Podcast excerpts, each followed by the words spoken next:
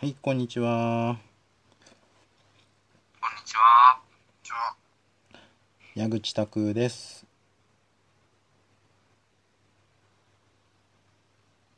中野洋平です。片平達也です。はい、今日もよろしくお願いします。お願いしはます。よろしくお願いします。じゃあ今日は勉強会というテーマで話していきたいと思います。まあどうですかね、みんなこう院内とかまあいろんなところで勉強会やってると思うんですけど、まあ、なんかねこういろんな取り組みを聞いたりとか、まあどんな風にねこうお勉強してったらまあ身になるのかなみたいなところを話していけたいいのかなと思います。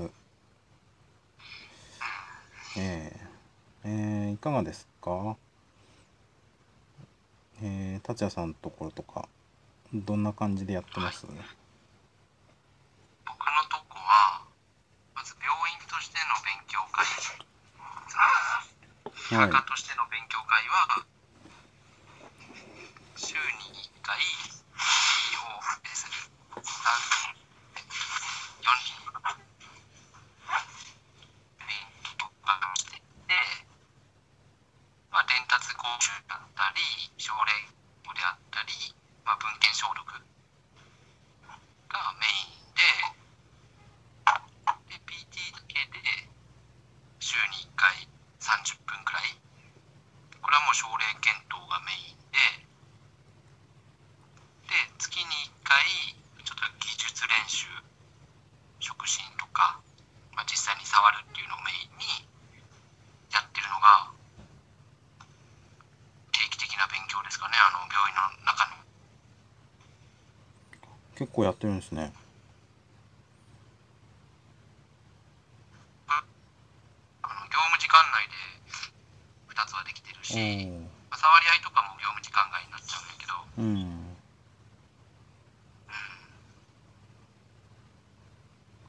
ね、30分ぐらいずつだといいですね。うん確かに業務時間内でもパッとそうですね、できそうな感じで。時間はちょうどいいなって思いますね、うん3、40分が。うん、慣れない。うん。うん。なるほど。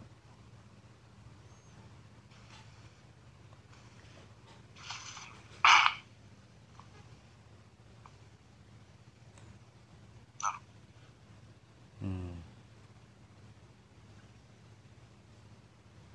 まあ僕はなんか一人職場みたいなもんなんでなかなか皆さんと一緒にってのはないんですけど。まあ訪問リハの部門で集まって勉強会っていうのは月1回やってるんですけどね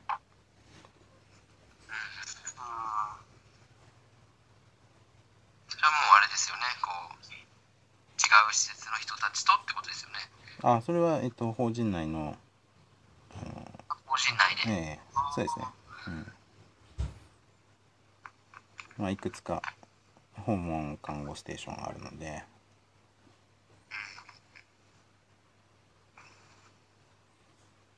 うん。まあ内容はどんな感じですか、ああまあ症例検討ですね。まああと報告会とかしたう感じでうん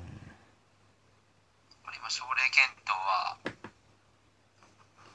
め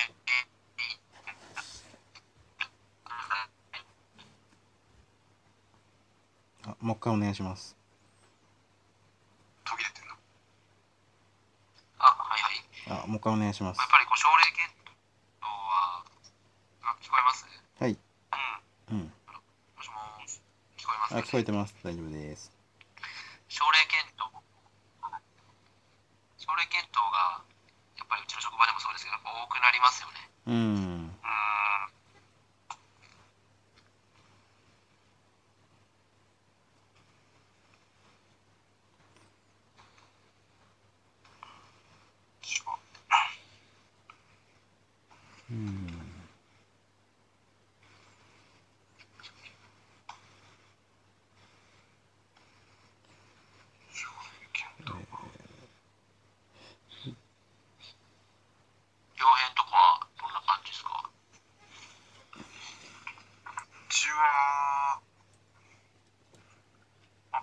回、まあ、3人しか PT がいないんで、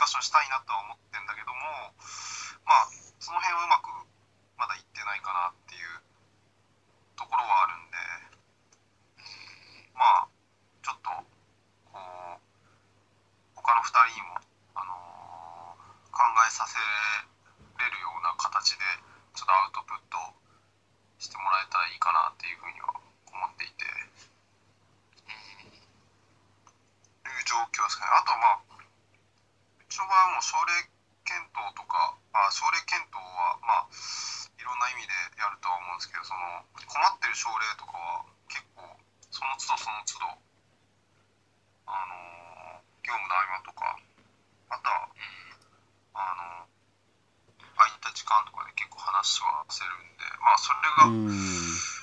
まあ、ある種症例検討かなっていううんところにもなってるけども、まあ、ちゃんとこうアウトプットっていう形での自分でちゃんと考えをまとめて発表するっていう形の今後はちょっと取っていこうかなっていうふうには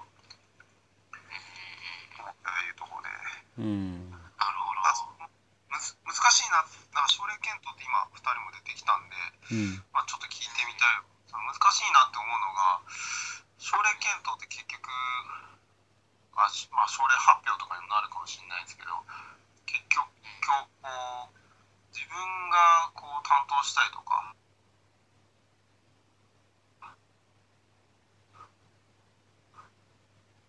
結構やっぱりこう自分の主観的な部分はどうしても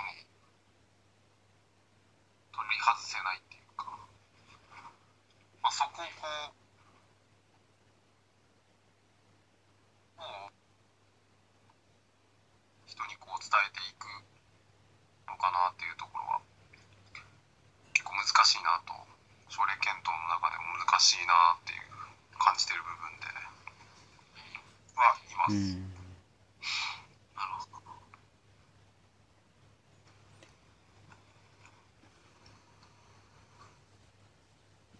なんかこう、やっぱりそのか解釈、この人にこういうアプローチでこういう変化が出て、の中の解釈が結構大事なのかなと思って、うんそれをどう考えてるかっていうのを発表するのも練習になるし聞いてる人からこうなんか質問されるのもうん自分の視野が広がるからなんかそういう意味ではいいのかなっていう考察の力がやっぱついてくるのかなと思うんですけどね。でさっき洋平が言ったようにうちも、えっとね、5年目以下が5人ぐらいいて結構もう大部分が5年目以下になっちゃうんですよ。うんやっぱ言った通りこっちが意見しちゃうとそれが まあ正解みたいになっちゃうから、そうそうそう。だからあんまり最初は絶対発言しないように今しててうん。最初は5年目以下がディスカッションする時間っていうのを使っ作ってて。ああなるほど。後半もしくは最後にちょっとなんかまとめたりとかうんみんなの出た意見をあとまあ自分やったらこう思うとかうんいうようにしてるんでガンガン発言はやっぱりできないですね。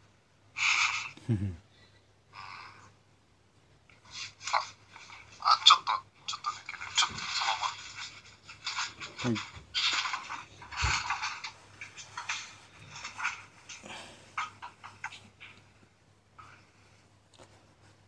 うん症例検討の目的って何ですかで今うちの PT の目的はうんやっぱりその5年目以下を育てるっていうところがうん考え方とかあの考えを広めたりとか深めたりとか、まあ、そこが結構大筋にはなっていてでやっぱりその症例に対してのえアプローチのこうより効果的にっていうところがメインですかね。うん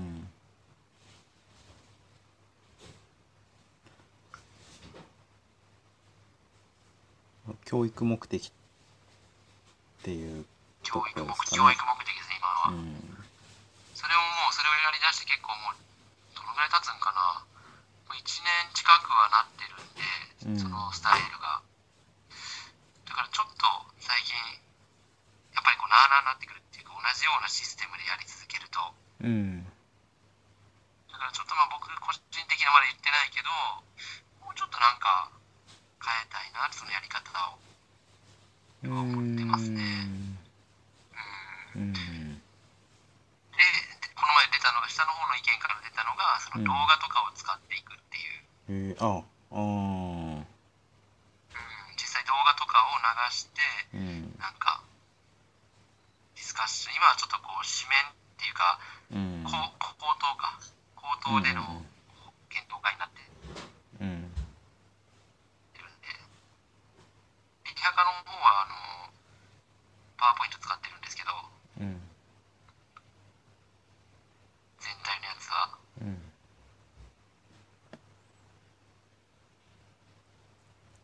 PT の方のの処理検討は今は動画を使ってやっていこうみたいな流れにはなってますね。うん。そういう意見がこう下の方から出てるっていうのはなんかすごいいいことやなと思ってるんですけどね。うん。いいですね。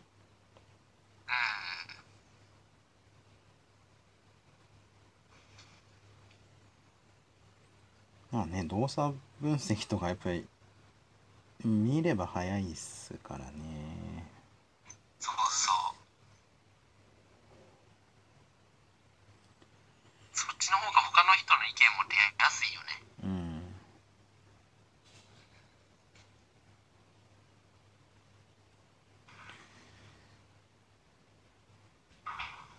うん。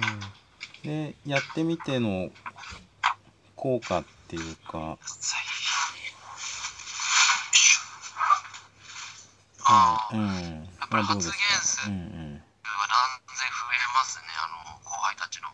うん。それをやっていく中で、結構自分の考えを言うのが上手になってきたなっていうのは感じますね。へえ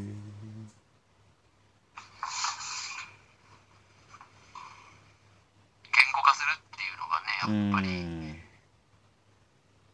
トレーニングが必要だから、自分の考えとか、うん。うん。うん。そういうのには、まあ、自分の解釈するためにも言語化する必要もあったりするから、そういう効果はやっぱ出てる。うん。なと思いますね。どいいですね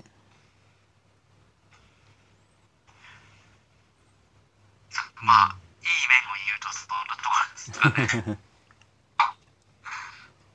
悪い面を言うとね、やっぱりこう、偏りが、考えの偏りがあったり、狭さがあったりとか、うんうんうんうんまだまだいろいろなね、欠点っていうのはうんある中で、うん情報が、うん拾うのが苦手だったりとか、うんいろいろあるけど、まあやっぱそういう練習にはなっているのかなとうん思います。うんうんうん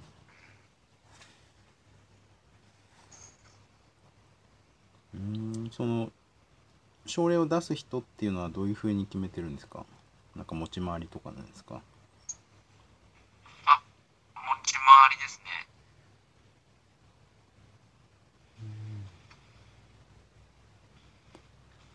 持ち回りで。ええじゃあまあ大体順番であそろそろ回ってくるなみたいな そうですね。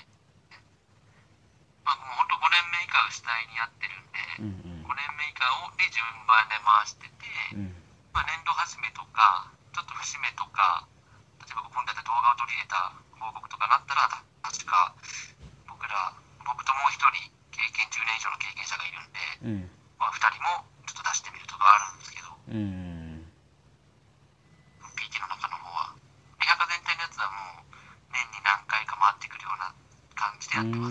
す。うんね、かなり活発に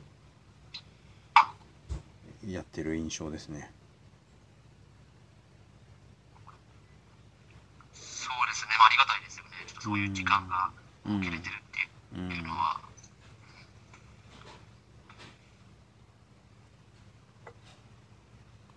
ねまあうちのその訪問リハの症例は、まあ、月1なんでまあ年一回ってくるかどうかっていう、うん、一必ずやってるんですか？一人がそうですね。月1うん。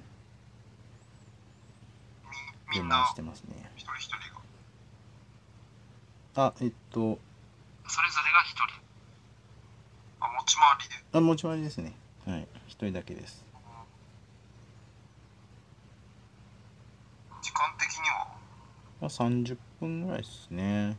あ結構な感じそうですね。まあうん10分ぐらいで発表してもらって。うん。質疑して。うん。結構うんそれでもね時間もうちょっとあってもいいかなって思うぐらい結構盛り上がりますね。うーん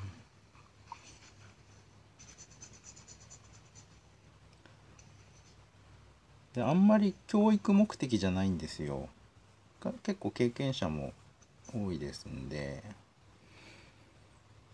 報告会みたいな。そうですね。うん。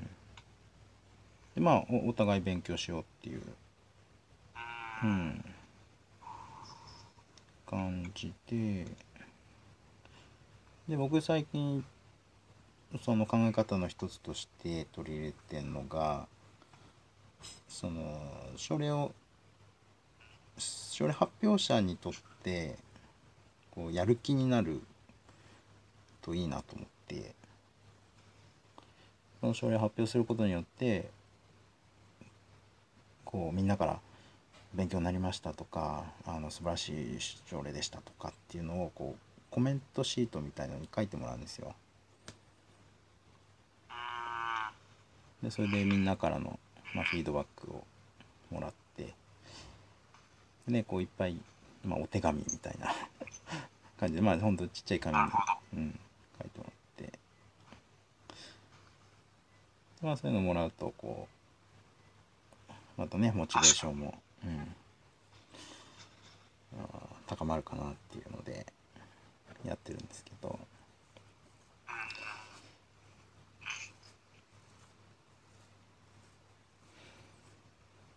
その質疑応答みたいなのもあるの？あそうですね。質疑応答そのまあ、10分発表して、であとはまあ質疑応答みたいな感じで、あそうですね。でプラスコメントシート。そうですねなるほど。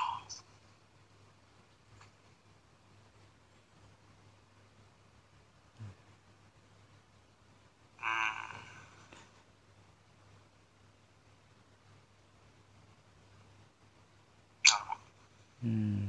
そうですね。あんまりだからそのいわゆる症例検討みたいなこうあのなんていうんですかね。こうえーまああの批判的なこう質問とかっていうのはあんまりしないようにな雰囲気でやってますね。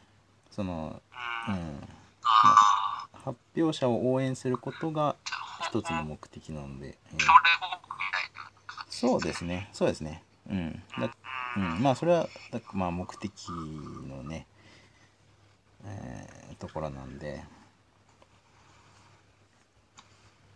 まあどういう目的にするかによってこうやり方も変わってくるのかなとは思うんですけど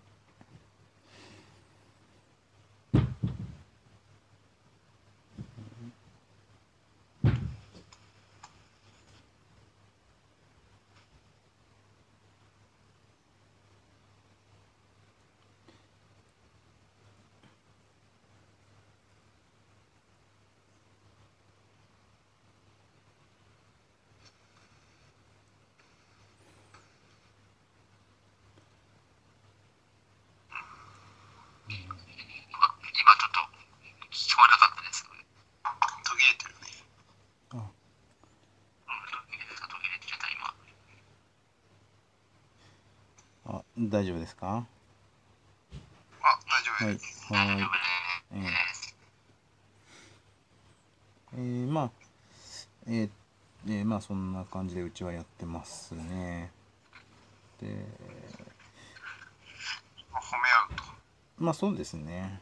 まあうん。うんなんていうかやっぱりやる気がなんか症例出したくないみたいななんかなっちゃうのもなと思いますね確かに。うん。っていうのもありますし。うん。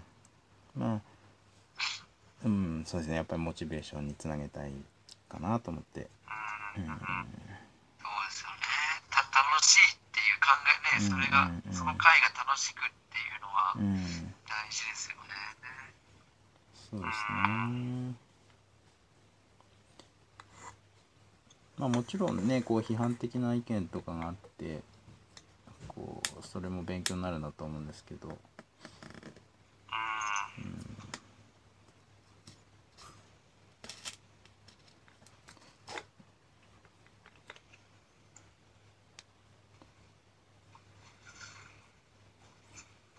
うん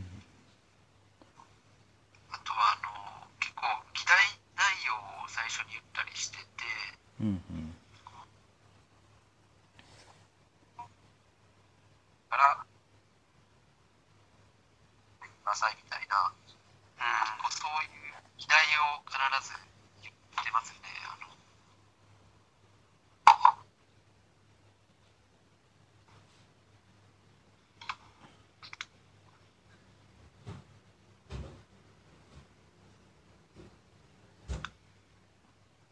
あごめんなさい。今ちょっと聞こえなかったです。あ、聞こえなかったですか？はい。議題内容。うちは結構ディスカッション、そうそうそう、ディスカッションが結構メインやったりするはから、はは。はは議題内容、うん。両者が、まあ、今、例えばこの人の歩行に悩んでて、こういう理由でこういうアプローチしてるんですけど、うん。皆さんやったらどう考えますかとか、うんうん最初に議題言言うようになってますね、うんルールとして。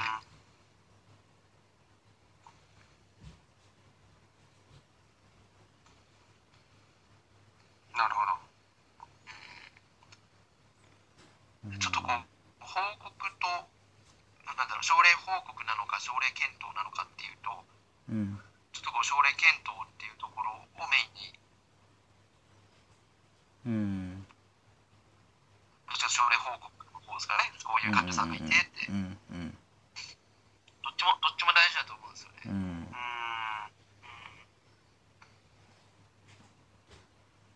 んなんか面白かった検討ってありました？なんか歩行の。なんかどういうとこで悩んでてみんなで話したらこんな結果がになったみたいななんだろうな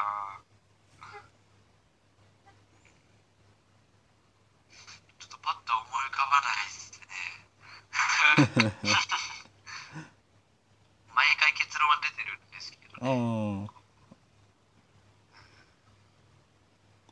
最初はこうなんかふわっとした悩みからまあいろいろディスカッションしていくとなんとなく一つの結論が出てくるとかそういう感じですかね。そういう感じですね。あのー、まあなんだろうやっぱ新しい検討会の記憶が残ってて、うんうん、最近だと例えばこう学生がかなり低い、うんるまではそんなことなかったと。うん。で覚醒がかなり低いけど、まあ、脳画像的にも血液データ的にもそんなに内科的にも問題が出てないのにうん。なんでこんなに覚醒が低いのかとか。うーん。どういうアプローチをどういう評価とかどういうアプローチとかどういう考察をするかとかをうん。ちょっと話したりとか。うん。ちょっと難しいんですけど診断的なところに寄ってきてうんでも理学療法士、まあ、作業療法士言語聴覚士これはもうリハ科でやってたんですけど、うんうん。うんそういう検討会が一番新しいのとそれですね。うん。すごい覚醒とかみんなどう考えます？みたいな。うん。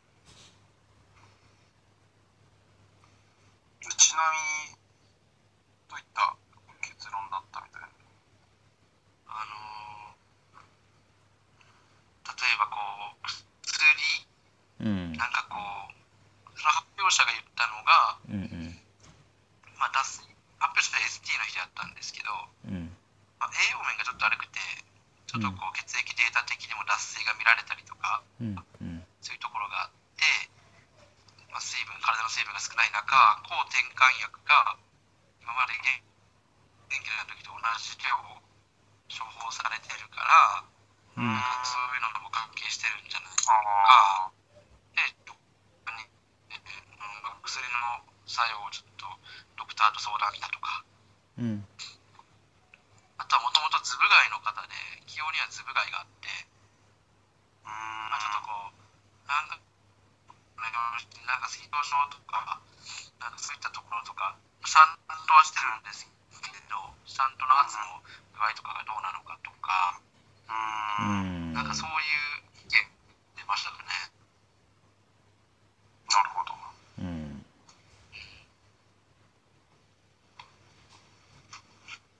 実際そその人はその後どうなったとそかその後微妙にちょっと覚醒が上がってきてて。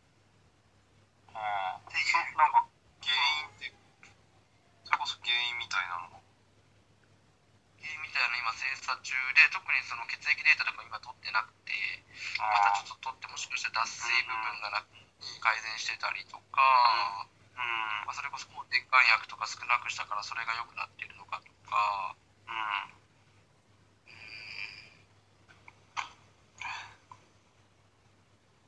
そんな感じですかね、まあ、良くなってるって言ってもね低い中で良くなってるって感じなんですけど、うん。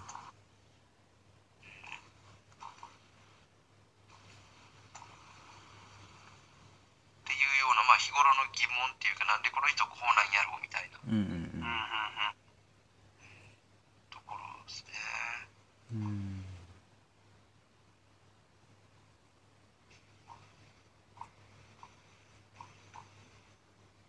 なるほど。面白いですね。そうですね。やっぱ症例は、ね、同じ病院やからみんな知ってる患者さんっていうところがあるから、うん。まあ、ちょっと面白いですよね。うん。えー、そうなんですよね。その人が分かんないとまあ想像でこうね考えてその発表者がこううまく説明できてればこうみんなねそのイメージが共有できるんでしょうけども結構発表者の力量によってこうイメージがつきにくくってそのイメージつける質問してるうちに時間が過ぎちゃってみたいな結構そういうちょっともったいない症例とかもあったりしますね。そうですよね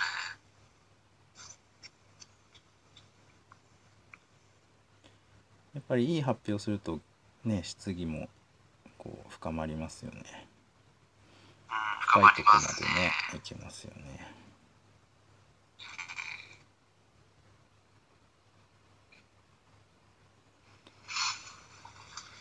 っぱりそのファシリテーター司会うん。ファシリテーターを聞いてなのでいい発表だと盛り上がるからファシリテーターの役目って必要ないけどなかなかねちょっとこう情報不足な発表とかもちろん経験レースが浅いセラピストは多いんで、うん。あとやっぱファシリテーターの力っていうのはかなり重要やなって思いますね。うん。まあ確かにねうんなんかファシリテーターのコツみたいのってあったりするんですかね？なんでしょうね。コツ？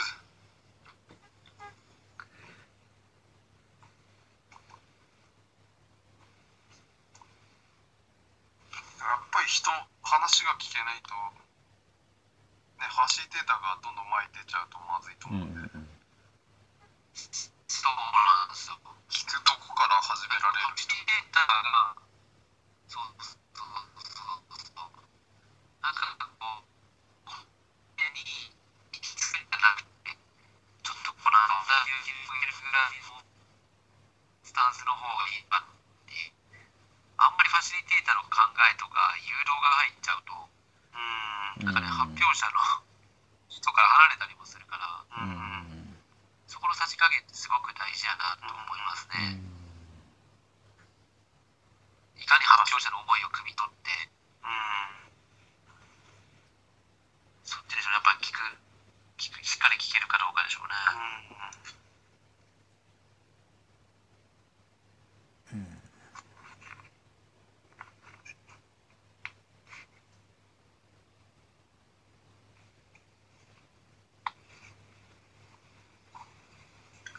だからやっぱそういう環境設定も大事なのかなと思いますね。その検討会をどういう形でするかとか、まあもちろんあるに越したことはないかなと。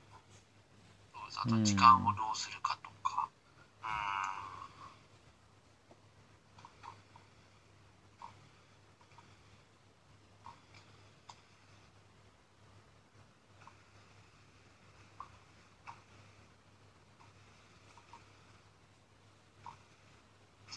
あとあれかな、やっぱその10人ちょっといるんで、リハ科のメンバーが。うんそうなってくると、最初の頃って発言者が結構決まってきちゃうんですよ。この人でも発う言するな。んだからその、そういう人が発言、他の人も発言しやすいようにっていうのはよく、なんか、議題になってましたね、そういえば。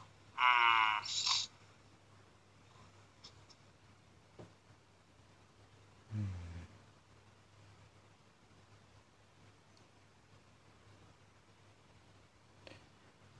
ねあと締め方も結構大事じゃないですかうん ああめちゃくちゃ大事ですね。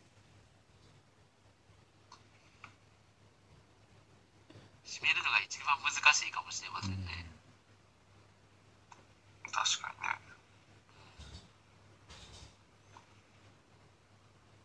にねねえそのまあファシリテーターなのか例えばリハ科の課長なのかみたいな人がこう最後にこう、まあ、まとめるケースが多いと思うんですけどあ。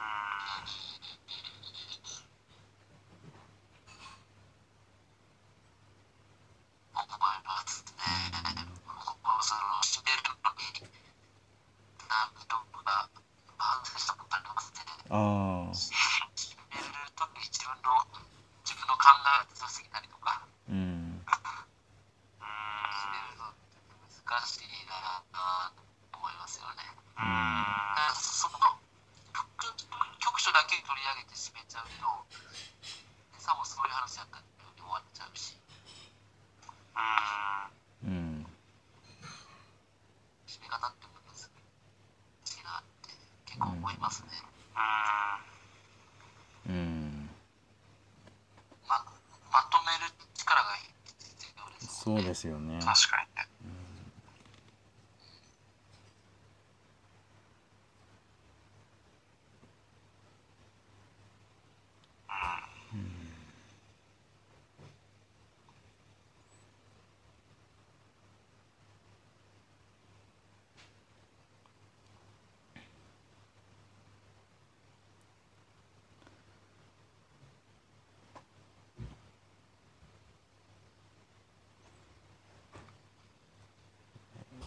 まあ結構深いですね。症例検討だけ取ってもね結構やり方。ううん。んまあいろいろそうですね。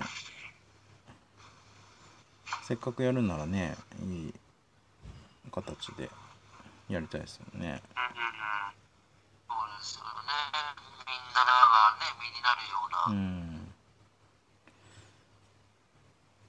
うん、まあその締め方もうん。まあやっぱやってやっていく中でねこう上手くなっていったりとかもねしますもんね。うんうん。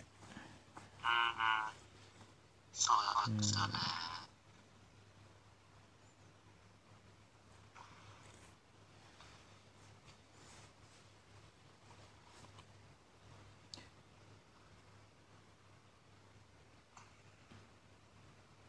ああと、と、と、なんか、敵で敵、こう、交通力やったりするじゃないですか、今の。あもう一回ちょっと、ご聞こえます。聞こえない。あのあれ、聞こえない？聞こえなかったですなんか飛んでるよ聞こえますか？うん大丈夫。はい今今大丈夫。今大丈夫、OK です。なんかその、まあ、考え方とか考える力とかがうん結構症例検討とか症例報告とかってどう考えたかどう解釈したかとかうん考える力じゃないですか。うんあとその技術、うん PT として技術も必要じゃないですか。うんうん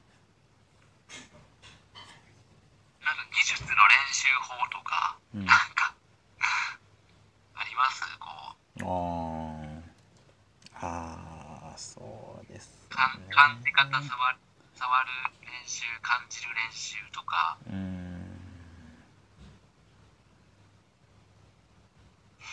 みんなでなんかやるとしたらねえ若手の頃はやりましたね。練習会とかね。去年。うん。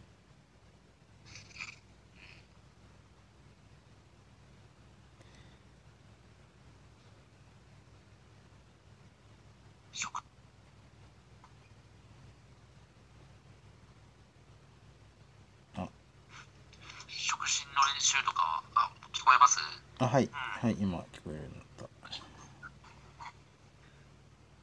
触診の練習とかははい。ちょっとやったんですよ。うんうん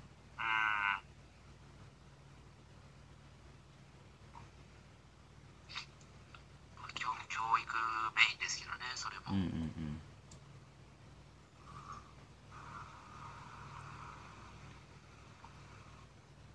なるほあとは何やろうあと ROM の仕方とかあどうん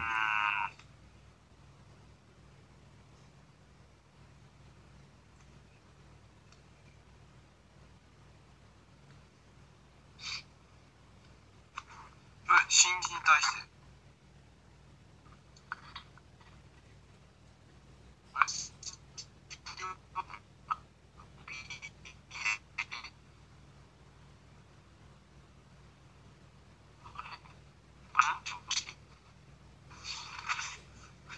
飛んでるね飛んでるあらうんちょっと Wi-Fi やのにな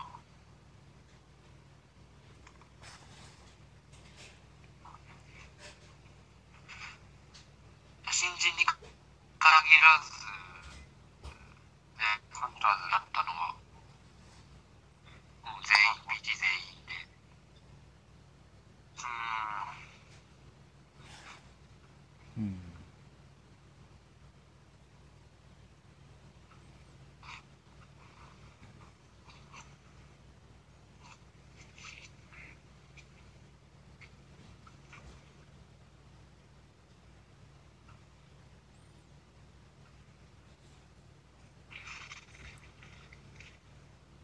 もそうなってくる経験年数によって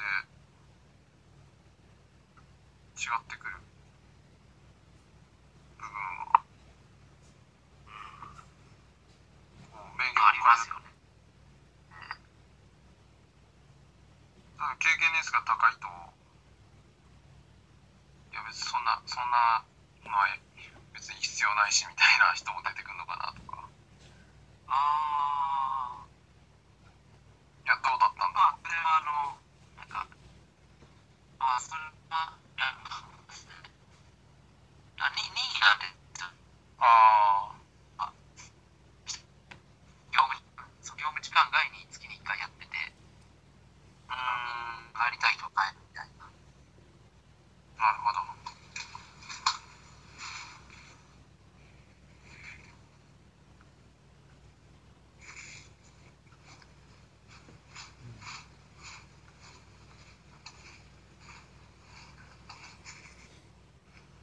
の触診の本、あの、林紀香先生の触診の本。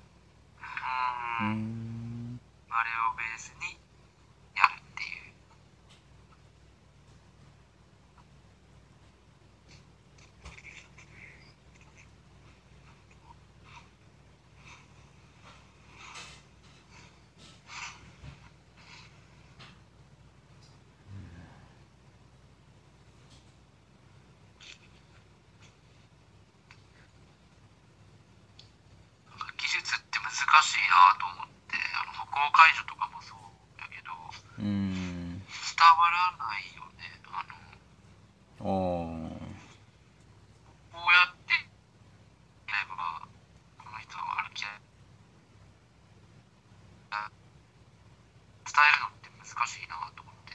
うん。解除方法とかってなんか自分で感じ取るものじゃないですか。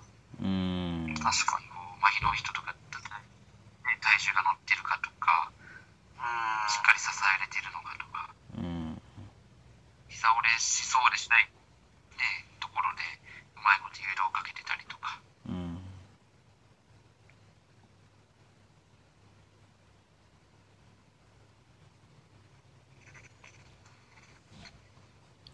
ねどうしたら技術を伝えていけるのか、まあ、あとねどう技術を磨こうっていう風なモチベーションにつながってくれるのかっていうのは、うん、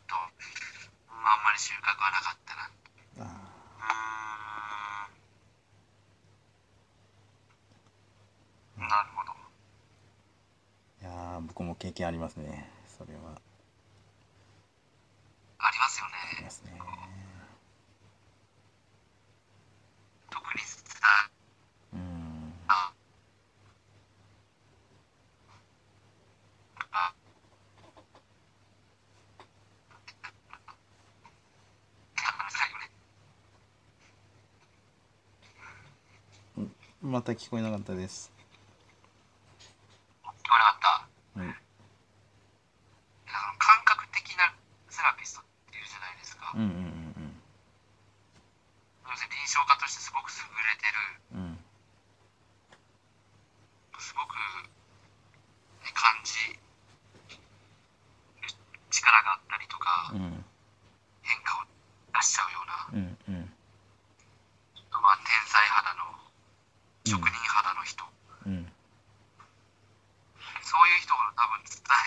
しいんやろうなって思いますよね。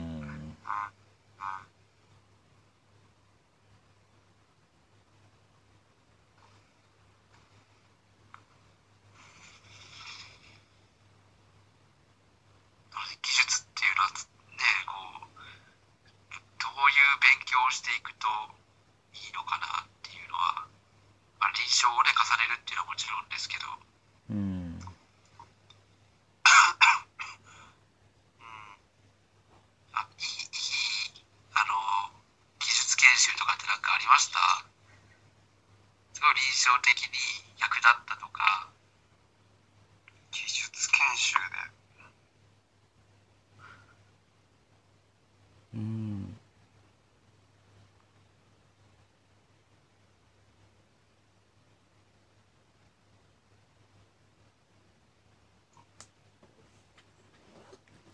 そうですね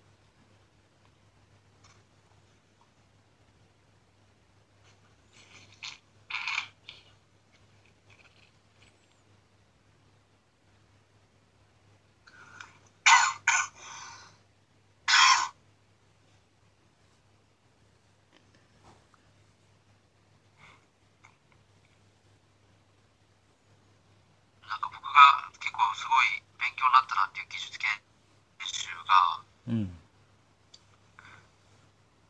あの理論がしっかりしてるっていうのは基本で、うんうん。触る時のイメージを起こしやすい。うん。あ触る時にイメージを起こしやすい教え方をしてるっていう。あうん。でこう触られる時もそのイメージをなんかこうなんか納得しやすい吸収しやすいというか実際触ってその人に触ってもらう時も。うんなんかイメージが結構大事なのかな触る時のうんうんうんその骨をどう動かしたいのかとかうんうん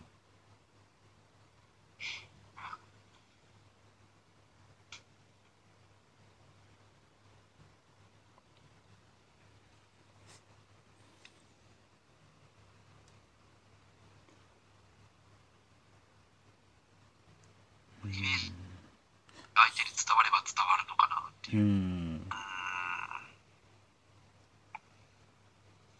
そうですね。そのイメージしにくいなっていうのはやっぱりあの脊椎とか仙腸関節とか。うん。ビリビリの世界みたいな、うんうんうんうんうん。ことですか動きが動きが細かいってこと。それとも、えー、び微妙動きが微妙そうですね。こううんうんうん。こ本当に椎間関節がこれで動いてんのかなとか。うん。感触ですよね。感触ですね。ねまあありますしそのイメージっていうのがそもそもこうつきにくい。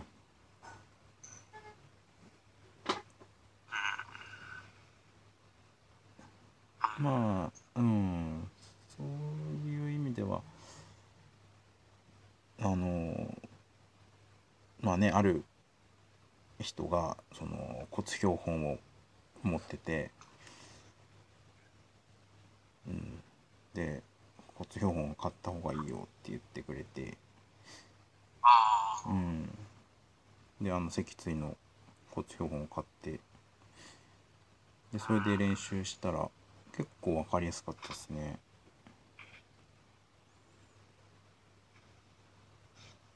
あの脊椎のモビライゼーションとか、うんうん、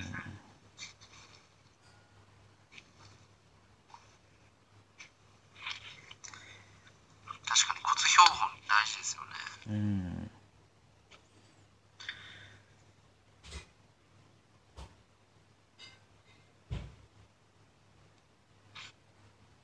そこの想像力というか、うん見えない部分をしっかり捉えれるようになるっていうのは大事ですよね体の中の、うんうん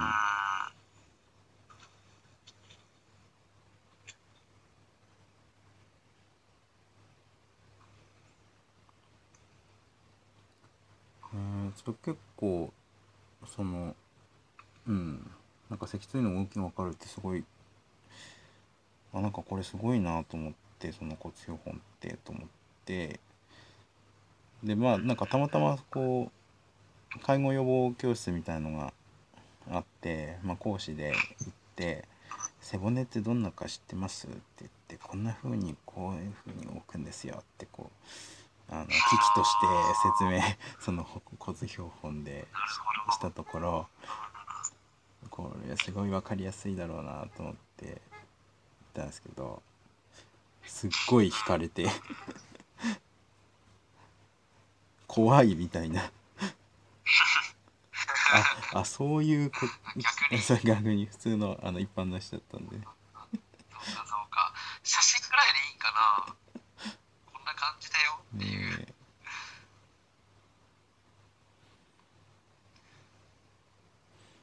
そんなこともありね。ました骨標本が一番リアルやけどね。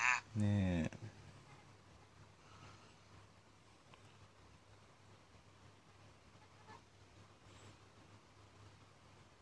あでも体動かす時も骨がどうついてるかっていうのをうんうんうん教えるって大事やなって思ったことがあって、うんうん患者さんに肩甲骨から手を動かすんだよってうん教えた時にあんまり分かんなかったんですよ、うんうんうんまあ、この後ろについてるぐらいのイメージしかないのを、なんかイインターネットにいい図形があったからうんそれを見せてたのうんあ肩甲骨ってこんな感じって言ってでこんな感じで後ろにくっついてって、まあ、結構動くんだよみたいな感じでこんな形してて肩関節ってこれができこれで肩関節を作ってるんだよみたいな感じで言ったらすごいイメージが湧いたみたいでおーこれから動かせばいいんやみたいな肩って、うんうんだからやっぱ目で見てイメージさせるってめちゃくちゃ大事やなと思うんって、まあね確かに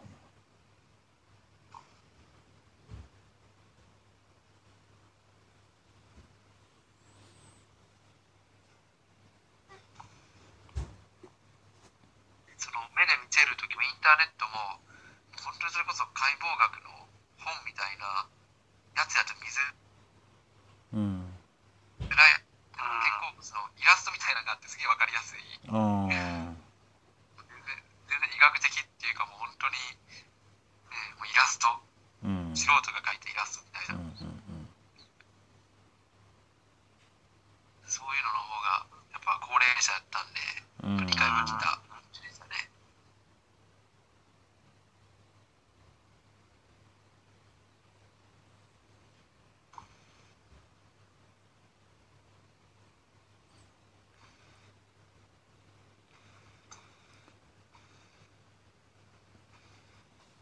うんやっぱそう考えると、まあ、動かすのもそうだし患者さんの体をねセラピストが動かす時もまあどれだけしっかりイメージができてるかっていうのも技術としては大事ですかね。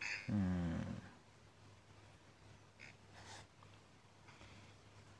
ねえまああとやっぱりその実践の中でいかに学べるかっていうか。あそうやっぱりねちゃんとこう全部が全部練習してこうってできるわけじゃなくてやっぱり試行錯誤でまあ、うん、試しながらっていうのもちょっとまあ、うん、その言い方がいいかどうかは分かんないんですけど、まあ、ある程度こう効果があるかどうか不確定だけどもやってみてのフィードバックをしっかりと感じながら、まあ、やっていくっていうのがやっぱり現実的ですし、まあ、効果につながるかなと思うんですけどね。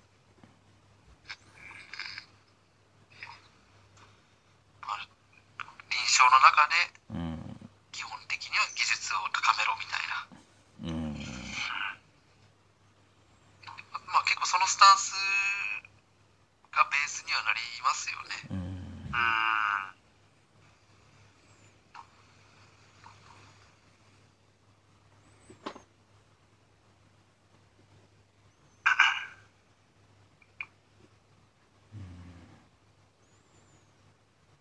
うん。でもそうですね。なんか1年目の頃それで悩んでたことがあってなんか本当に下手でその仙腸関節とか習ってこうなんかおしゃ習ったぜみたいな感じで腰が痛いのよねっていう方にあ、まあ、こうかなみたいな感じでこうやってみて。であもうやってもらったら余計痛くなったわみたいな。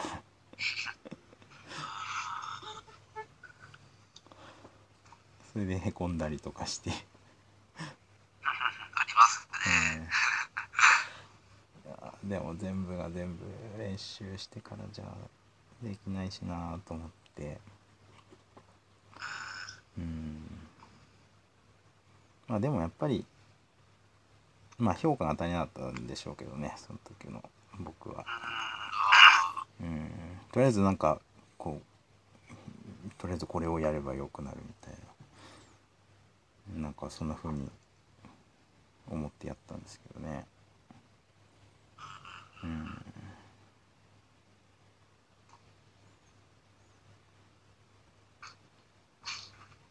評価って本当大事ですよね。うん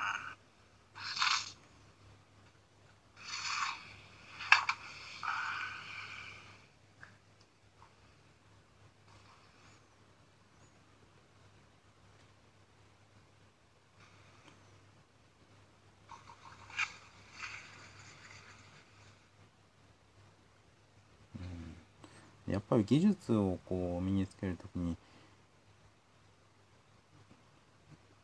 なんていうかこう例えば業務の仕方とかは、まあ、先輩に聞きやすい部分だと思うんですけどそういうこう細かいところまではね手取り足取り教えてもらえるっていう環境はなかなかないと思うんで、まあ、ある程度ぱりね自分で、うん、身につけていくスタンスが、うん、必要なのかなと思うんですけどね。そうですよね。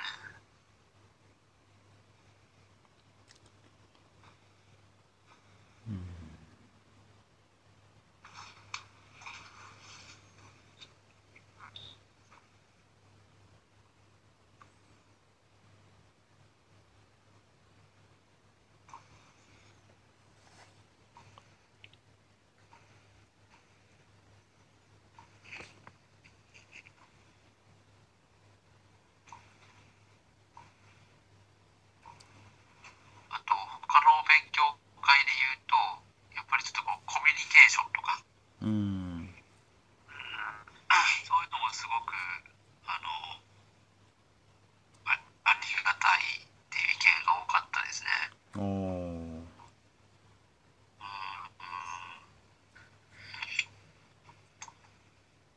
技術とか考え方とかもそうだけど、やっぱり相手が必要やから、うん。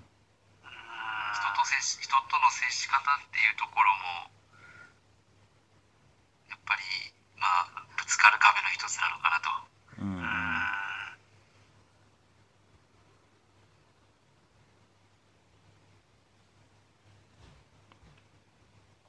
勉強会で上がるテーマとしてそういうのも良かったですかねほうれん草の仕方とか自分の考えの伝え方とかあーそういうテーマもうん結構ちょっとこう、まあ、そんなしょっちゅうやるわけじゃないんやけどうんちょっとたまに入れると、まあ、盛り上がりますよねうん必要と感じてるんやなって思いますねうん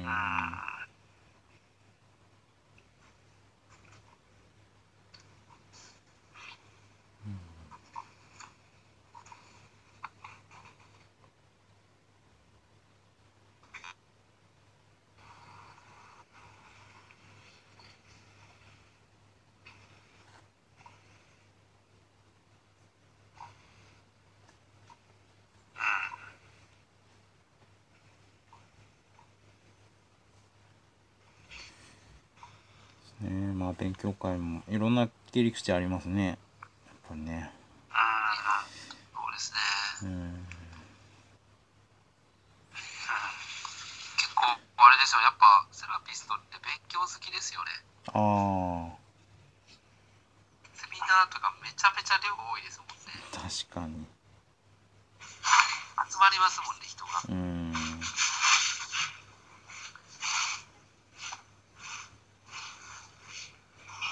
学びがいのある職種なんだろうなっていうのはすごく感うん。じますよ。ね、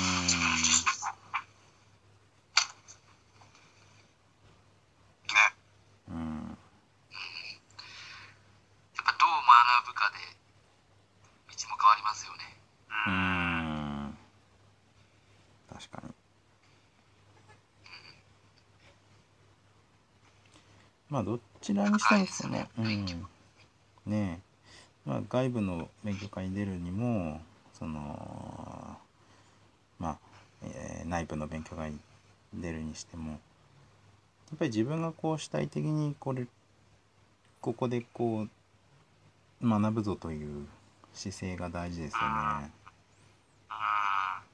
そうですね、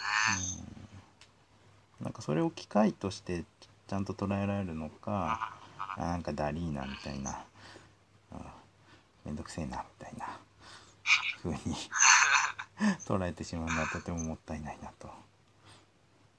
そうですね。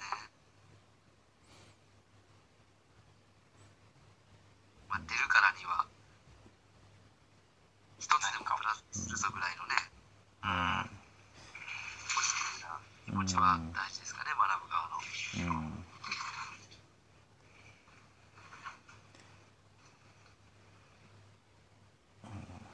うんまあねまあまあなんだろうそこまでこうダリーみたいな人は少ないと思うんですけどなんかこう仕事が忙しいからとかねまあ忙しいのにやる意味あるのかとかなんていうかね、まあ、そういう意見もねまあある人もいるのかなとも思いますよね。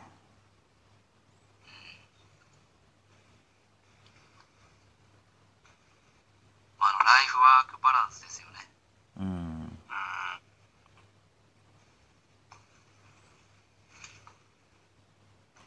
うんやっぱ子育てしてる、子育てしてる女の人がうんやっぱり一番そういうところ悩むかもしれないですよね。うんうん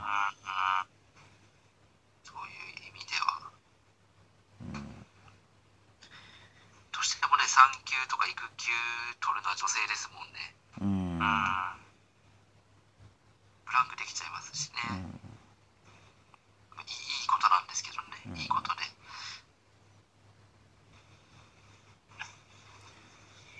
うん。あのアメリカでかなりこう大きな組織で、うん医療活動をしているメイヨークリニックっていうグループがあるんですけどあえっとそれはアメリカのアメリカ？の母体もアメリカ、母体もアメリカ。あまあ日本にあるかどうかは知らないですけどまあそのうん、うん、まあかなり大きなシェアを占めてるらしいんですね。そのグループが。でそそこのグループが発展し発展したっていうかまあその理念に掲げてるのがあそのまあ3つのことを大事にする。まあ一つはもちろん臨床。で2つ目が研究。と3つ目が教育だと。だうん。まあ、臨床だけが大事なんじゃなくて、まあ、研究と教育をしっかりやっているということが、まあ、発展につながるんだと。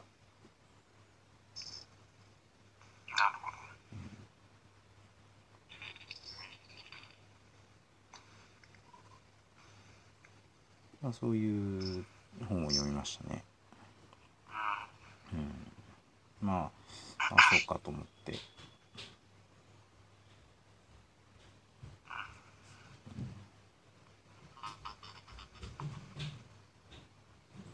まあ本当にやっぱりいい医療だったりいいサービスを提供するにはやっぱり勉強と、まあ、指導っていうのは欠かせないと、うん、思いましたね。すごいね我々はねやっぱ常にねだからシンガポールがうん国として発展した理由がうん教育者の質を高めたらしいんですよねうん、お発ー展途上国だったシンガポールがうんうん経済的な発展をまあその時の、まあ、国のトップの政策で教育者を質のいい教育を与える教育者にも金をかけると海外から言われてなるほど教育がいい教育をすればいい人材があってねうん国してもあってまあ国じゃないけどね俺だけのはでもまあそれだけやっぱ何かが発展させるっていうのは教育がうんうんうんうんまあねすぐには結果は出ないでしょうけどね。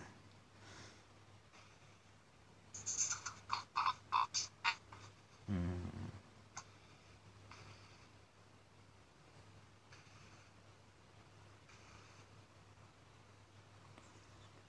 まあ大事なことですよねやっぱり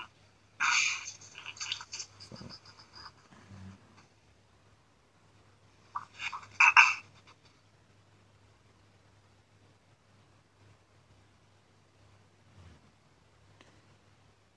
じゃあそろそろまとめに入れそうでしょうか。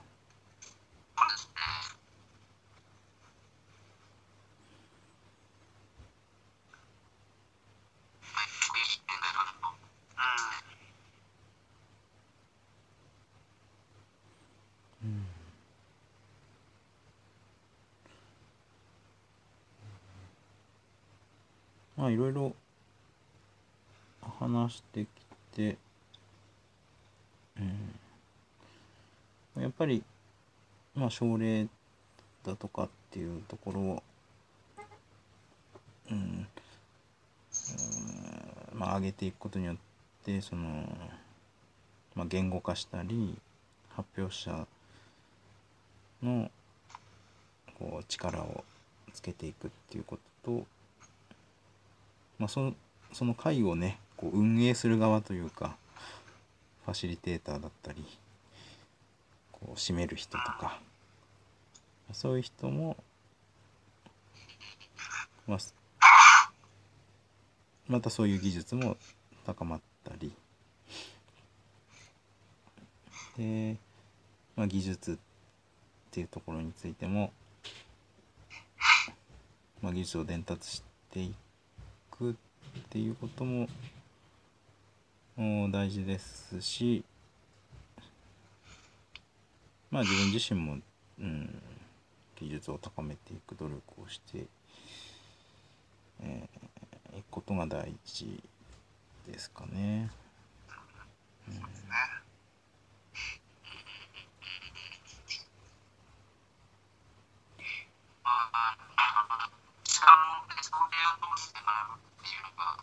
うん結局そ、はい。そうですね。結局症例を通じて学ぶ。確かに。うん。まあ一番のね我々臨床家の視点ですよね。